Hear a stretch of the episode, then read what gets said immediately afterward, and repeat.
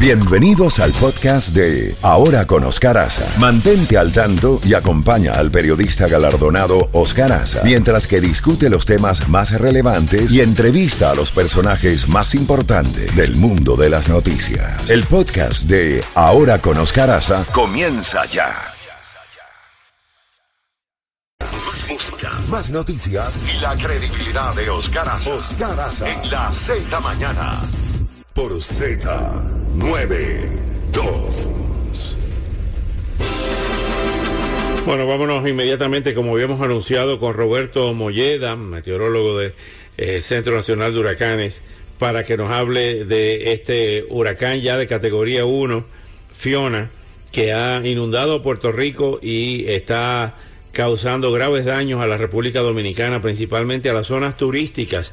Dicen que el ojo va a entrar por Punta Cana.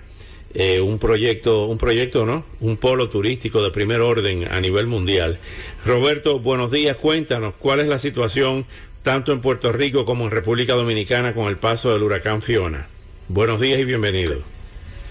Sí, buenos días, Oscar. Eh, sí, el, el, ojo del huracán Fiona está sobre la, parte este de la, República Dominicana esta mañana. Eh, con vientos máximos de 90 millas por hora. Eh, bueno, se, se, han medido eh, vientos de o, ráfagas de viento de hasta 78 millas por hora en el, en el aeropuerto de Punta Cana, eh, como hace, como unas dos o tres horas. Y bueno, estas condiciones huracanadas van a seguir durante, bueno, gran parte del día eh, sobre todo en esa parte este de República Dominicana, mientras que el ojo se mueva eh, lentamente hacia el noroeste a solo unas 8 mil por hora. Ese, es el, uno, uno, uno de los problemas con este huracán es que, bueno, no solo es su potencia y sus lluvias, sino también que se está moviendo lentamente. O sea, estas condiciones, estos vientos fuertes están ocurriendo, bueno, por, por varias horas y también eh, las lluvias intensas, eh, estas bandas de lluvia que siguen cayendo sobre los mismos lugares y eso es, lo que está provocando las inundaciones severas que hemos visto en, Puerto Rico y también posiblemente pudieran ocurrir en República Dominicana durante el, día de hoy. Eh, eso, de eso te quería hablar precisamente. Este es un sistema que trae mucha lluvia.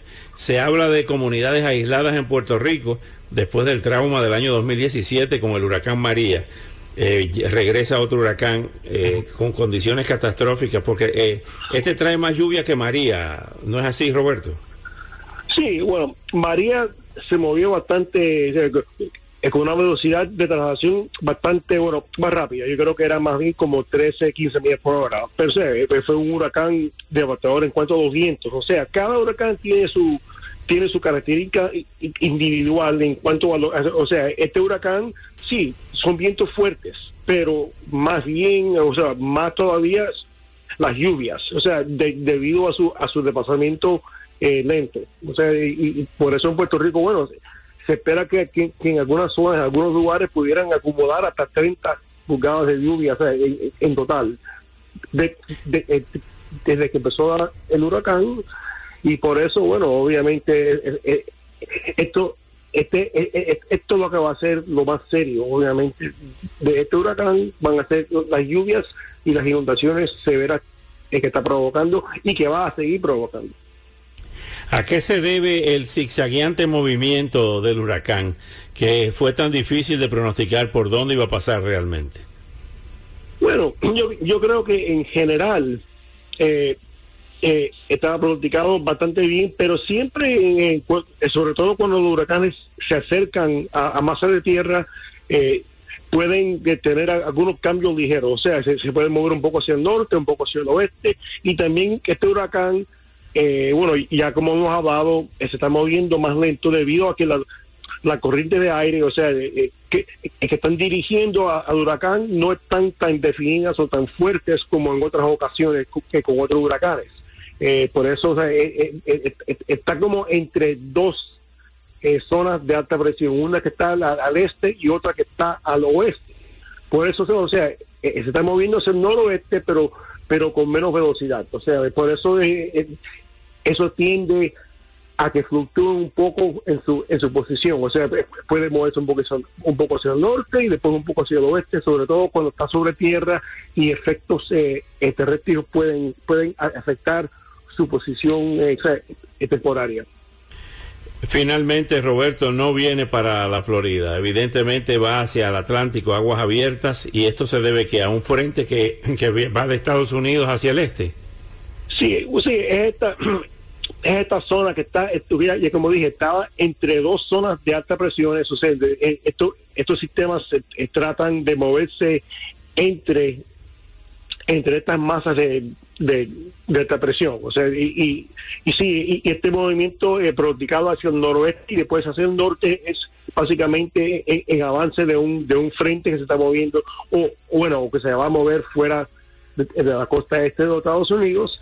Y ya, ya estamos hablando para el miércoles o el jueves, y pues ya posiblemente pudiera afectar o acercarse a, las Bermudas en, en los próximos días. Ya, ya cuando empiece, a moverse hacia el norte y después hacia el noreste. Bueno, Roberto Molleda, te agradezco mucho. Eh, ¿El próximo boletín es a las 11 de la mañana o a las 8? Sí, eh, bueno, el, boletín intermedio es a las 8. Boletín intermedio. Bueno, estaremos atentos ya en una hora para llevarles la actualización sobre ese boletín. Gracias, Roberto Molleda, meteorólogo del Centro Nacional de Huracanes. Son las 7, gracias a ti, gracias a ti.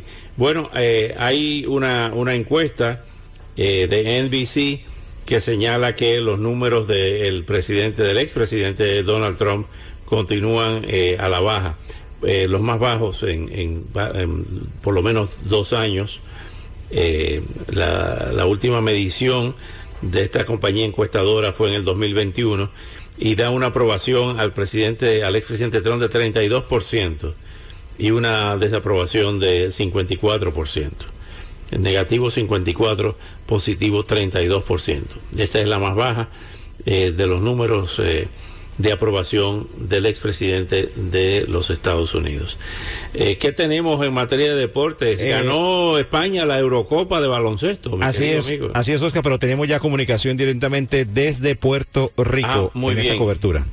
Muy bien, nos vamos inmediatamente entonces eh, a Puerto Rico, donde tenemos allí a nuestro colega de nuestra emisora, de nuestra empresa hermana SBS, desde San Juan, Puerto Rico. Juan Carlos. Pedreira.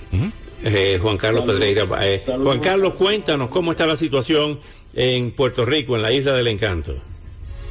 La situación continúa eh, complicada, las lluvias no han cesado, hay una nueva banda de lluvia pues afecta en la zona donde me encuentro, que es la zona metropolitana de San Juan.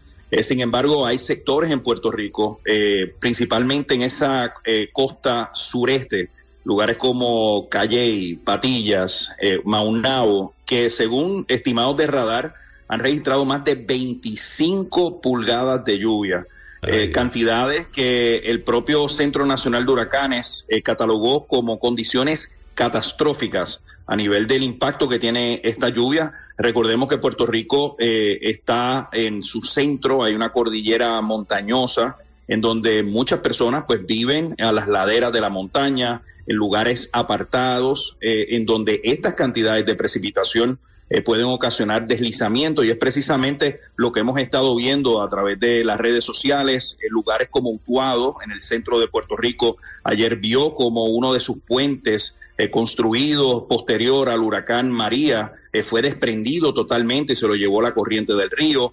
Igualmente han ocurrido situaciones en donde familias han tenido que ser rescatadas en la zona de Salinas, en la zona de Calley, y me temo que ahora con la luz del día pues van a haber más situaciones como estas repitiéndose. Eh, ¿Regresó la energía eléctrica o todavía está oscura la isla? No, la, isla permanece, yo te diría, prácticamente un 100% sin servicio eléctrico. Sin embargo, hace algunos minutos, eh, oficiales de la compañía privada de energía eléctrica, Luma, señalaron que ha sido energizado eh, la línea crítica que lleva el servicio eléctrico al, principal hospital acá en la zona eh, metropolitana, pero el resto de la isla está sin servicio eléctrico. A esto hay que añadirle que son miles las personas que también están sin servicio de agua precisamente porque uno, eh, la electricidad se necesita pues para llevar este suministro, aparte pues las comunicaciones a nivel de torres celulares, también hay lugares que no cuentan con el servicio eléctrico, ya los recuerdos de batería pues han, mermado y esto pues dificulta eh, la comunicación en la isla, así que estamos sin agua y sin luz, Oscar. Qué horror, sigue lloviendo. Sigue lloviendo eh, de una manera bastante moderada, yo diría. pero no hay clases en el no hay clases en las escuelas, no hay oficinas operando en Puerto Rico. El, Puerto Rico permanece en estado de emergencia. Eh, estamos a la espera, pues obviamente, de la actualización por parte del gobierno, eh, que ha estado regularmente dando eh, informaciones y updates. Y estamos, para muchos, los que vivimos la experiencia del huracán María, estamos reviviendo pues unos momentos muy similares a lo que ocurrió en el 2017. Qué horror, qué horror. Estamos con Puerto Rico en este momento. El gobierno federal decretó estado de emergencia para la isla.